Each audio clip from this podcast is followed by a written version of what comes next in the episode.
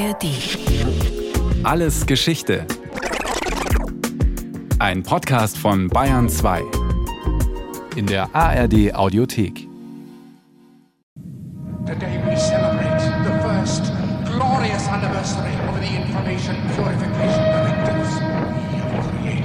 Stell dir vor, sie machen im Fernsehen Werbung für einen neuen Computer, aber im Spot ist gar kein Computer zu sehen, sondern eine blonde Leichtathletin, die im rot-weißen Trikot eine gespenstische Versammlung aus grauen Männern sprengt und einen Vorschlaghammer gegen einen riesigen Bildschirm wirft, auf dem gerade ein Diktator eine Ansprache hält. We shall. Ähm, da komme ich jetzt nicht ganz mit. Im Jahr 1984 bringt Apple einen Computer auf den Markt, den sich jeder zu Hause hinstellen kann, den Macintosh oder kurz Mac. Und der Hammer? Naja, das Jahr 1984 hat im Vorfeld eine große Prophezeiung erlebt. Durch George Orwell, Schriftsteller. Der hat im Jahr 1948, hallo, Zahlenspiel, einen dystopischen Roman über das Jahr 1984 geschrieben, in der ein allwissender Staat die Kontrolle über alle Lebensbereiche seiner Bürgerinnen und Bürger übernimmt. Der Einzelne ist nur noch Teil der großen Staatsmaschine. On January 24th, Apple Computer will introduce Macintosh. And you'll see why 1984 won't be like 1984. Und im Text von diesem Werbespot heißt es dann auch, warum 1984 nicht wie 1984 wird. Also durch die Einführung des Computers für jedermann kommt es eben nicht so weit, wie George Orwell es für 1984 düster vorausgesagt hat. Steile These. Der Computer für jeden emanzipiert auch jede und jeden. Freiheit durch den Computer, wenn es der richtige Computer ist, in diesem Fall also ein guter Computer. Ja, man merkt schon, Computer waren im Jahr 1984 das äh, große Ding, aber halt auch irgendwie unheimlich. Das lag vielleicht daran, dass bislang nur die Regierungen und große Firmen und ein paar Forschungseinrichtungen Computer hatten und man nicht so genau wusste, was so eine Maschine denn eigentlich überhaupt macht. Man hat sie ja auch noch Elektronengehirne genannt. Dann aber, Anfang der 1980er Jahre, war es auf einmal möglich, äh, sich selbst so einen Rechner ins Haus zu stellen. Und das hat die Gesellschaft damals ordentlich beschäftigt. Und damit sind wir wieder mittendrin bei Alles Geschichte und der Frage, wie war das damals, als der Computer zu uns nach Hause kam?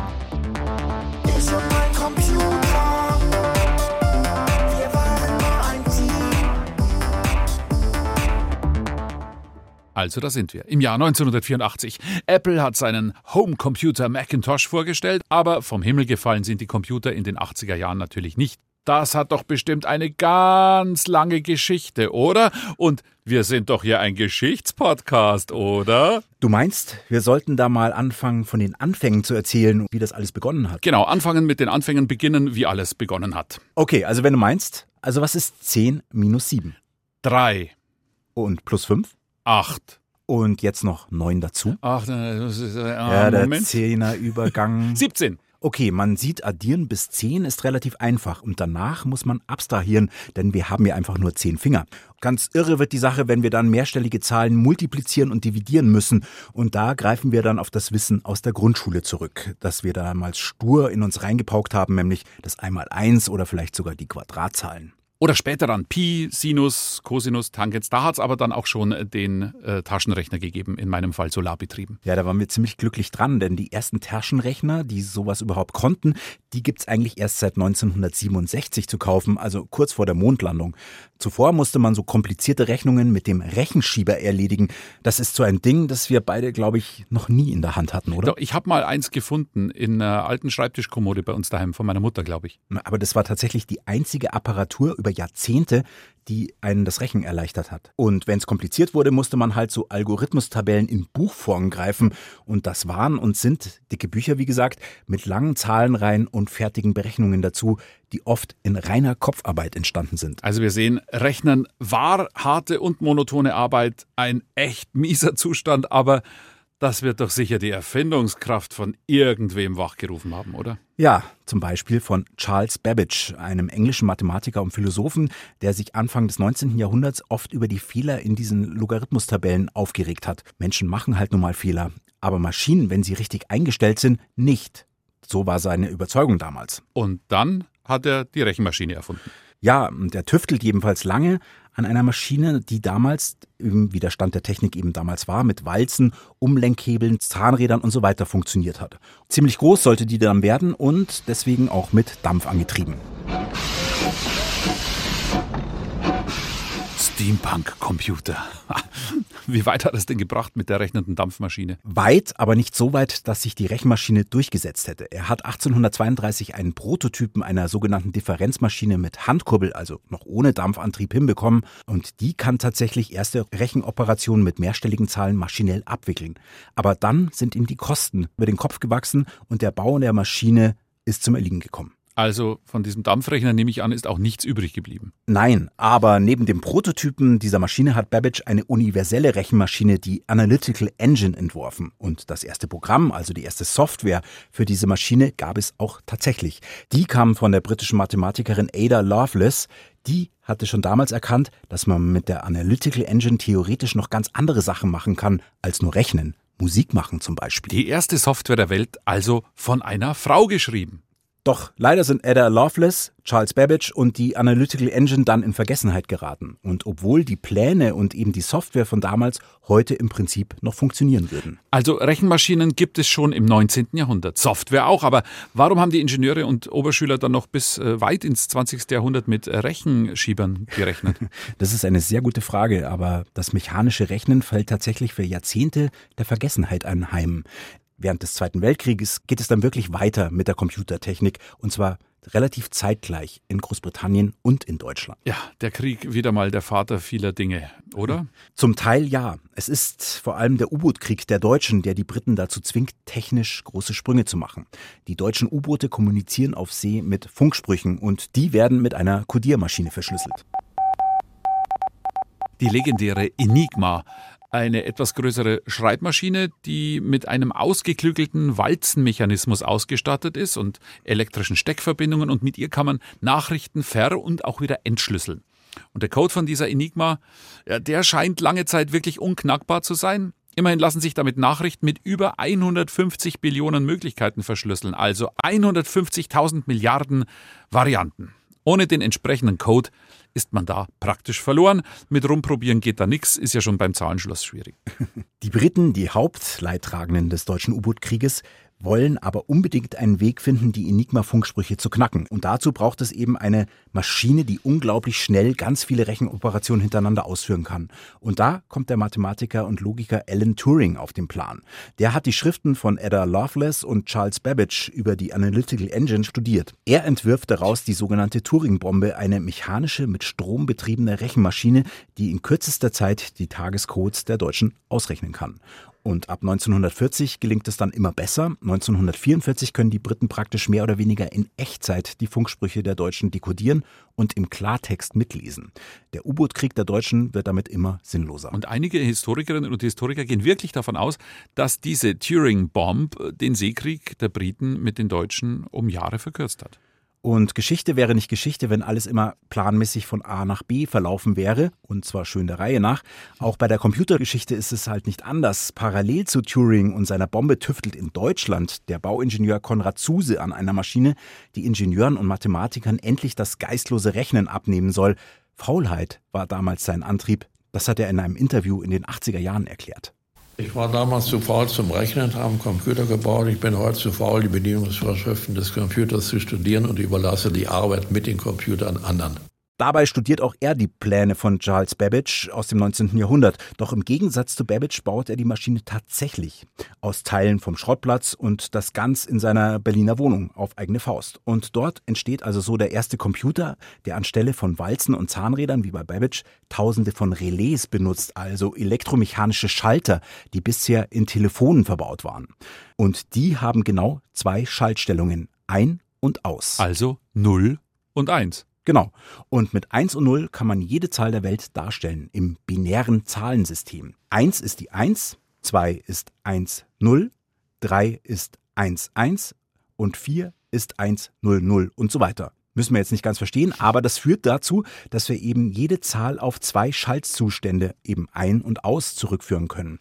Die Relais in Zuses Rechner können also alle Zahlen abbilden, indem sie entweder ein- oder ausgeschaltet sind. Zahlen werden maschinenlesbar. Also, Babbage, Zuse, Lovelace, wer hat jetzt den ersten Computer gebaut? Eigentlich Konrad Zuse, weil der hat mit Hilfe des binären Zahlensystems eine universell einsetzbare Rechenmaschine gebaut, die mit Papier und Lochstreifen auch programmierbar war. Das ist vielleicht der entscheidende Unterschied zu Turing und seiner Bombe.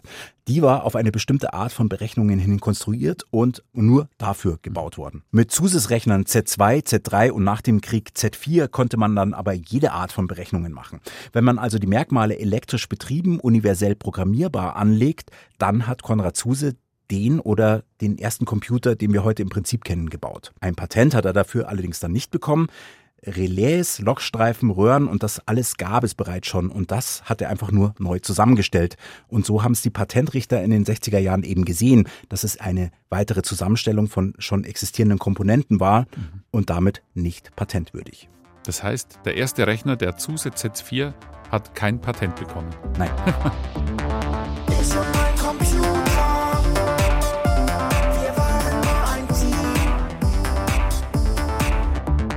Zuse gegen Turing, nur eines der vielen Duelle in der Geschichte der Computer. Denn bis sich bei uns zu Hause wie selbstverständlich die Laptops und Tablets und die Gaming-PCs und die Konsolen breit machen konnten, gab es ein echt heftiges Hauen und Stechen, Konkurrenzkämpfe, feindliche Übernahmen, Streit um Patente, Gerangel um die Besten der Besten unter den Programmierern und Entwicklern. Ja, und es waren fast ausschließlich Männer. Und eines der spektakulärsten Duelle in der Computergeschichte gab es in den 1980er Jahren zwischen zwei Unternehmen.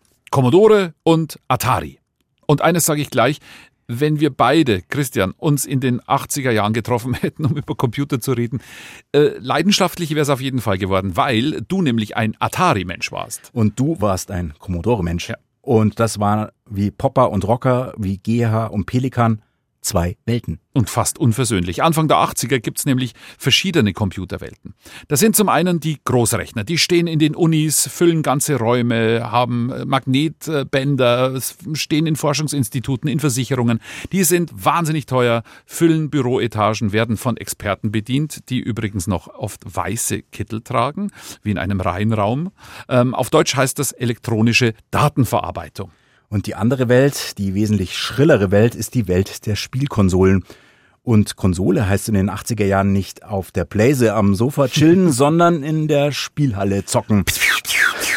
Arcade Games sind der Renner bei den Kids in den 80er Jahren. Space Invaders, Pac-Man und so weiter. Und da ist Atari der Platzhirsch. Das Unternehmen hat schon in den frühen 1970er Jahren Arcade-Automaten gebaut. Das sind diese fetten Kästen aus buntem Sperrholz für die Spielhallen mit Joystick von dran. Der erste große Renner war Pong. 1972 rausgekommen. Eine Art Tennis mit einem Pixel als Ball und zwei Schlägern, die links und rechts auf und ab geschoben werden können und den Ball abschlagen müssen. Die bekanntesten Daddle-Hits der Game-Urzeit sind sicher Pac-Man und Space Invaders. Bei den ersten frisst sich der gelbe Ball durchs Labyrinth.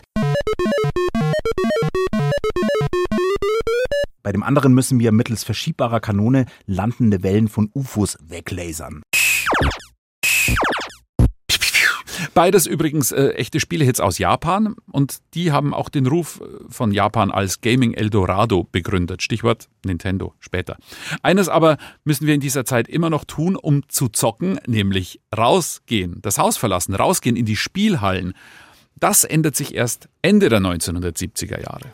Wollen wir Tele spielen, weil das jeder kann. Erst kommt Asteroids, dann Super Breakout dran. Und das Weltall ist nah.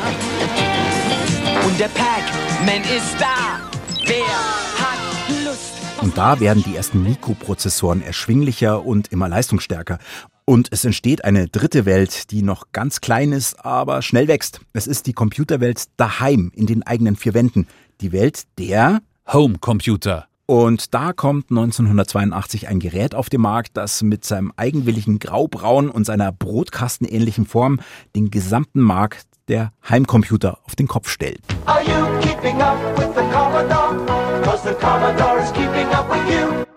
Der Commodore 64, kurz C64, Spitzname Brotkasten. Die Eckdaten beeindruckend. 16 Farben, 64 Kilobyte Arbeitsspeicher zwei Ports für Joysticks oder Maus und eine Schnittstelle zum Anschluss an den Fernseher. und einen unfassbar guten Soundchip, ein kleiner Synthesizer.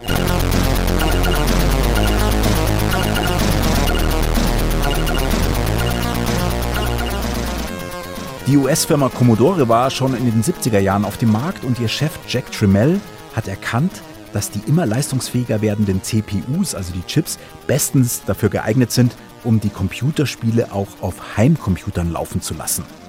Und dieser Jack Tramiel hat wirklich eine bewegende und bewegte Lebensgeschichte, schon bevor er mit Computern in Berührung kam. Er kommt nämlich 1929 als Idek Czmiel im polnischen Lodz zur Welt, in einer jüdischen Familie. Und er und seine Eltern werden nach dem Überfall Deutschlands auf Polen zuerst ins Ghetto von Lodz getrieben und dann nach Auschwitz deportiert. Er überlebt die Shoah als einziger seiner Familie, heiratet Helen Goldgrub, auch sie hat das Konzentrationslager überlebt, geht in die USA zur Army, aber nicht in den Koreakrieg, sondern er repariert Schreibmaschinen für das Militär. Und mit Commodore gründet er dann auch später eine Firma, die Büromaschinen herstellt und irgendwann auch elektronische Taschenrechner. 1976 kauft er gleich seine eigene Chipfabrik dazu, kann also künftig die Bauteile für seine Geräte gleich selber herstellen und das macht ihn von externen Anbietern auf dem Markt unabhängig. Und er steigt ins Heimcomputergeschäft ein. Es hat zwar vorher schon Computer für zu Hause gegeben, die waren aber für die meisten User unerschwinglich und deshalb wollte Tremel einen bezahlbaren Computer auf den Markt bringen. 1000 Dollar sollte der damals kosten. Commodore unterschritt den Preis sogar noch und er stand in den USA dann für 600 Dollar in den Läden und pünktlich zum Weihnachtsgeschäft 1983 unter bundesdeutschen Christbäumen für 1450 D-Mark. Das entspricht heute Inflation eingerechnet mhm. ungefähr 1600 Euro. Für einen Computer mit 16 Farben und einem Hauptspeicher von 64 Kilobyte zum Vergleich, das sind ungefähr 20 Wordseiten. Unser Podcast hier hat eben gerade 40 Seiten. Schwierig Kost. Der Rest ist Computergeschichte. Weil der C64 mit der recht zugänglichen Programmiersprache BASIC läuft, fangen nicht nur ausgebildete Informatiker, sondern auch Teenager rund um den Globus an, ihre Zeilen, Befehle, Operatoren in den Brotkasten zu hacken. Ein echter Wunderkasten, dieser 64er, ist er echt. Und eigentlich der wirklich erste Kontakt mit der digitalen Welt für viele, wenn auch noch ohne Internet. Die Software übrigens, die gibt's auch ähm, auf heute recht skurril anmutende Weise. In den Computerzeitschriften, die es gegeben hat, waren die Basic Codes für Spiele und Anwendungen abgedruckt und die konnte man dann Zeile für Zeile reinhacken. Das waren schon mal so 500 Zeilen und wenn irgendwo ein Tippfehler drin war, ja, Pech gehabt. Genau. Nochmal tippen, und natürlich gab es Spiele und sonstige Software auch zu kaufen auf Diskette oder anfangs auf Datasette, also einer Musikkassette zum Datenspeichern. Ich habe mal die Italo-Hits 1983 von meiner Mutter überspielt mit einem äh, C64-Spiel. Und Floppy Disk natürlich, das waren schwarze Scheiben mit Loch in der Mitte, die man in ein ratterndes Laufwerk gesteckt hat. Genau.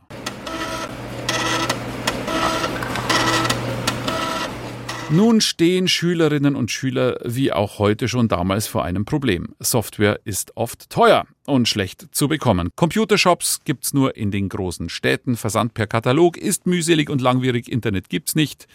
Also was tun? Kopieren natürlich, eigentlich illegal natürlich, aber damals egal natürlich. Die Cracker-Szene auf den Schulhöfen floriert und wird von der Polizei verfolgt. Gefühlt hat jeder einen Kumpel gekannt, der schon eine Hausdurchsuchung hatte. Ja, und dann kam 1984. And you'll see why 1984 won't be like 1984. Im Orwell-Jahr 1984 macht die Computerspielebranche einen Verlust von 538 Millionen Dollar bei über einer Milliarde Umsatz. Das hat mehrere Ursachen. Zum einen gibt es zu viele unterschiedliche Konsolensysteme damals, auf denen Spiele laufen können. Die sind nicht miteinander kompatibel. Zum anderen hat der Boom der Spiele viele schlechte, schnell produzierte Games auf den Markt gespült, die zu Flops geworden sind. Besonders Atari hat sich da nicht gerade mit Ruhm bekleckert. E.T. nach Haus telefonieren? E.T. nach Haus telefonieren. Das war das ominöse Spiel zum Film E.T., bis heute als schlechtestes Computerspiel aller Zeiten gefeiert. 700.000 Kopien hat Atari sogar dann heimlich in der Wüste vergraben. Und so wurde Atari, der Konsolenplatzhirsch, zum Opfer des eigenen Erfolgs, des heiß gelaufenen Marktes. Wahrscheinlich denken Sie jetzt, es müssen irgendwelche Tasten zur Bedienung gedrückt werden. Bei manchen Spielen stimmt das auch. Die meisten verwenden jedoch solche Joysticks. Jetzt kann es aber wirklich losgehen. Hören Sie den Sound und sehen Sie die Grafik. Da kommt Freude auf. In den 80er Jahren also kommen die grauen Kästen in unser Leben, daheim, im Kinderzimmer, im Büro, in der Uni und in der Schule. Und was heute wirklich befremdlich erscheint, die Vorbehalte, Vorurteile, Ängste, aber auch die Hoffnungen in die neue digitale Technologie waren gigantisch, wirklich. Während in den 70er Jahren war ja vor allem das Fernsehen der große, böse Verdummer des Volkes und der Kinder. In den 80er Jahren waren es dann die Computer. Und die Angst vor dem Computer ist damals so groß, so groß wie heute vielleicht vor der KI-Technologie. Und es heißt dann, der Computer nimmt uns die Jobs weg.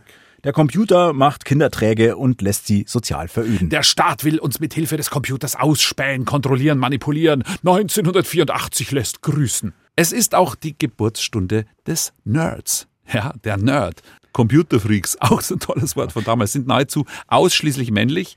Und bis die in Big Bang Theory ein paar Jahre später zu Kultfiguren werden, vergeht noch viel Zeit. Nerds sind intelligent, aber gelten als sozial ziemlich unterentwickelt. Besonders hitzig wird in dieser Zeit eine Diskussion geführt, wie sollen Kinder eigentlich mit Computern lernen? In der Schule und in der Ausbildung. Bis Anfang der 80er Jahre waren Computer eh zu teuer für Klassenzimmer. Der IBM Portable Computer, der auch Schulen angeboten wurde, der war für knapp 20.000 Dollar zu haben. Also damals 40.000 D-Mark zum Vergleich. Dafür gab es schon drei VW Golf 1 in der Grundausstattung. Heute gibt es einen halben Tesla. Ja, genau. Das ändert sich erst wirklich mit dem Commodore C64. Den haben wir ja vorher schon gefeiert. Und von denen konnten die Schulen gleich Dutzende kaufen, wie diese Reportage aus dem Jahr 1983 zeigt. Robert, wie alt bist du denn? Neun. Und äh, was willst du, willst du mit dem Computer eines Tages machen oder hier in der Schule? Ich, vielleicht möchte ich irgendwann mal was studieren mit dem Computer. Haben deine Eltern ein Gerät zu Hause, einen Computer? Nein, nur ich. Was hast du denn zu Hause? Commodore 64. Fun Fact, gerne werden damals die alten Sprachlabore in Computerräume umgewandelt. Sprachlabore, die sollten ja auch damals den Kindern quasi von Zauberhand Englisch und Französisch beibringen. Letztendlich verstauben die Bandmaschinen aber und der Schaumstoff der Kopfhörer ist dann irgendwann auch abgepoppelt. Ja, gab es bei uns auch ein Sprachlabor, wurde dann als Mehrzweckraum verwendet. Man muss aber dazu sagen, Computer in den 80er Jahren waren nicht so zugänglich wie heute ein Tablet, ein Mac oder ein Windows-PC. Wenn sich da zwei Computerfreaks unterhalten haben, dann war das echter Nerd-Talk. Da ging es um Sprites, Peaks, Pokes und Bullsche Operatoren. Die Betriebssysteme waren textbasiert, also nix mit rechter Mausklick. Apropos Maus, der Apple Macintosh, der hatte natürlich eine Maus und auch grafische Benutzeroberfläche, aber ein Spielecomputer war er halt nicht. Anders eben als Commodore und Atari-Rechner. Und die konnten halt beides, zocken und Büro. Und genau das war einer der Hauptgründe für ihren enormen Erfolg. Aber Computer bleiben noch für lange Zeit seltsame Wesen. Das zeigt diese Fernsehdoku aus dem Jahr 1985 vom Norddeutschen Rundfunk über eine Familie in Berlin, die ein kleines äh, Kommunikationsproblem hat, seit der Kollege Computer ins Wohnzimmer eingezogen ist. Hat sich denn in Ihrem Familienleben was verändert, seitdem der Computer auf dem Tisch steht hier? Ja, ja, ich würde schon sagen, der Fernseher ist weniger aus, der ist mehr aus. Film und so sind für mich jedenfalls zweitrangiger geworden. Ja, und die Unterhaltung meines Mannes und zwischen meinem Mann und mir und meinem Sohn und mir ist natürlich etwas abgeschwächt. Immer wenn ich was sagen will, ist erstmal der Computer dran. Die große Zeit der Heimcomputer. In ihrem Anfang liegt aber eigentlich schon das Ende. 1980 steigt der Großcomputerhersteller IBM nämlich auch ins Personal Computer Geschäft ein und entwickelt den Personal Computer, den IBM PC. Mit Bauteilen von der Stange, also auch günstig, nur das Design und das BIOS sind selbst gemacht. Das Betriebssystem MS-DOS kommt von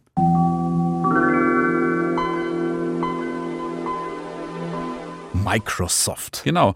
Dieser PC ist erschwinglich und bis Ende der 80er Jahre technisch so entwickelt, dass er dem Heimcomputer wirklich zur ernsthaften Konkurrenz wird. Vor allem, weil nun andere Hersteller den IBM-PC nachbauen. Der IBM-kompatible PC ist die Grundlage unserer heutigen PCs. Stand lang auch auf den Packungen drauf, IBM kompatibel. Ja. Das war's dann auch für Amiga, Atari, ST und Co. Aber die Heimcomputer haben bis heute eine echt starke Fangemeinde. Hm? Ich habe einen gekannt, der Anfang der 2000er mit seinem C64 ins Internet gegangen ist. Unfassbar. Ja.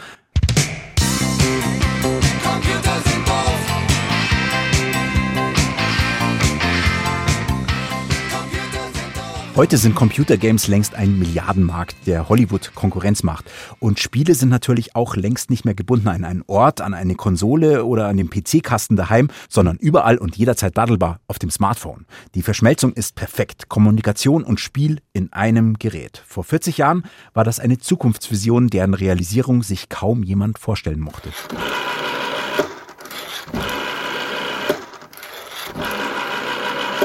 In den 80er Jahren gibt es genau eine Möglichkeit, um in Echtzeit mit anderen Menschen zu kommunizieren, die nicht in Rufweite sind. Und das ist das Festnetztelefon der Bundespost. Meist noch mit Wählscheibe, grauer Kasten, oftmals noch an die Wand im Flur montiert. Und das Telefonieren war derart teuer, dass stundenlanges Ratschen oder gar ein Ferngespräch in eine andere Stadt oder gar in ein anderes Land echt ins Geld gegangen ist. Für Jugendliche war diese Art der Kommunikation also so gut wie tabu.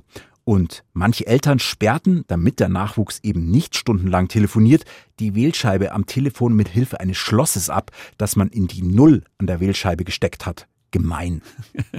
Dauertelefonierende Jugendliche, die ins Geld gehen. Ein Horror für die Eltern.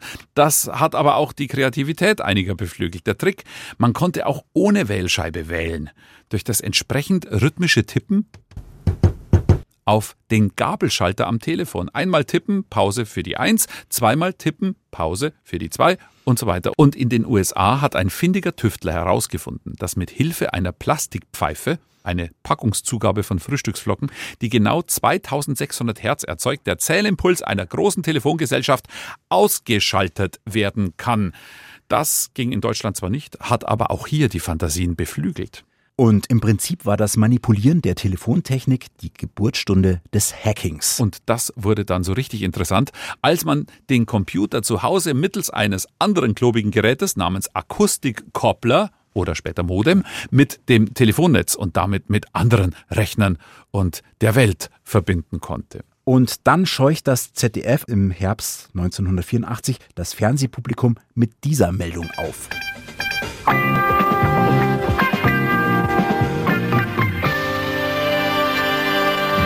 Einbrecher müssen heute nicht mehr mit Stemmeisen und Schneidbrenner arbeiten. Sie haben es leichter, wenn sie ihren Heimcomputer benutzen. Übertrieben? Nicht ganz. Ein Computerspezialist hat uns heute vorgeführt, wie man einfach durch Knopfdruck 135.000 Mark erbeutet. Guten Abend, liebe Zuschauer. Der Postminister wird es nicht gerne hören, aber das Bildschirmtextsystem der Bundespost ist nicht einbruchssicher. Einem Hamburger Computerclub ist es gelungen, über BTX an das Schlüsselwort einer Hamburger Bank heranzukommen und diese um 135.000 Mark zu erleichtern. Das war natürlich nicht ernst, sondern nur ein Versuch. Banküberfall mittels Computer. Das Bildschirmtextsystem der Bundespost ist damals so eine Art Vorläufer vom Internet bei dem man mit einem Home-Terminal und einer Telefonverbindung richtig Bankgeschäfte abwickeln kann oder Flüge buchen kann oder auch die Wettervorhersage abrufen kann. Ich heiße BTX und komme von der Post. Ich biete Ihrem Fernseher den Zugang zur modernen Computerwelt. Nur etwa 8000 Menschen nutzen das System Anfang der 80er in Deutschland. Also es war ein ziemlicher Flop, aber halt auch teuer und, wie wir gesehen haben, unsicher. Die Republik ist schon einigermaßen geschockt, dass Einbruch und Diebstahl jetzt auch über den Computer und sogar über den Heimcomputer im Hobbykeller möglich sind. Besonders, weil dahinter Jugendliche stecken, die Computer richtig bedienen können, anders als viele Erwachsene. Das verleitet zu gewagten Vergleichen. Wir haben ja zurzeit die große Diskussion um die schnelle Verbreitung der Krankheit AIDS. Der technikzentrierte Mensch, wie ich diese psychische Störung nennen möchte, ist so etwas wie ein seelisches AIDS. Der Chaos Computer Club ist natürlich kein Verein von Geisteskranken und natürlich keine kriminelle Vereinigung. Das erbeutete Geld des BTX-Hacks, immerhin 135.000 Mark, geben die Hacker gleich wieder an die Sparkasse Hamburg zurück, mit dem Hinweis, man sollte vielleicht bald mal das Passwort wechseln und sich eben nicht jeder Technologie blind anschließen. Und dann hat Wau Holland, der Gründer des Chaos Computer Clubs, gleich noch erklärt, was das eigentlich ist, ein Hacker. Ein Hacker ist ein Mensch, der sich nicht nur von der Oberfläche anmachen lässt, sondern versucht gerade beim Umgang mit Techniken herauszufinden, was man sonst noch mitmachen kann. Kreativer, schöpferischer Umgang mit Techniken. Die Hackerszene versteht sich damals als eine Art Avantgarde, die die Chancen der neuen Computertechnik nutzen, aber eben auch auf die Gefahren eines ungehinderten Datenaustauschs hinweisen will. Besonders dann, wenn mit Daten Herrschaftsstrukturen aufgebaut und Geschäft gemacht werden sollen. Und der BTX-Hack passiert zu einer Zeit, in der auch so in den Nachrichten und in der politischen Diskussion viel über das Thema Daten gesprochen wird und wem sie eigentlich gehören. Warum soll ich dem trauen? Ich habe ein sehr schlechtes Gefühl dabei. 1983 soll eigentlich eine Volkszählung in der Bundesrepublik stattfinden. Dabei soll jeder Haushalt detailliert angeben, wie groß die genutzte Wohnfläche ist, wer genau in der Wohnung wohnt, wie viel Miete genau bezahlt wird und so weiter. Ich finde, es sind sehr viele Fragen zu viel. Aber die ganze Wohnungsmiete und das alles angeben muss, das finde ich zu viel. Ich sehe keine Möglichkeit, das wirklich zu kontrollieren, dass die Daten nur benutzt werden für sinnvolle Dinge, die eben mit der Infrastruktur und so weiter zu tun haben. Aber ich ich unterstelle einfach mal, dass da ganz andere Interessen dahinter stehen. Zum Beispiel welche? Ja, nun vielleicht Alle machtpolitische und was weiß ich, unbequeme Menschen oder die irgendwie von gewissen Beispiel Leuten nicht gemocht werden. Ich weiß es nicht, ob das Vervollständigung so der Rasterverhandlung. Aber der Widerwille und der Widerstand in der Bevölkerung sind so groß, dass das Bundesverfassungsgericht im Dezember 1983 die Volkszählung erst einmal für nicht rechtens erklärt. Es bestimmt sogar, die Bürgerinnen und Bürger haben ein Recht auf informationelle Selbstbestimmung.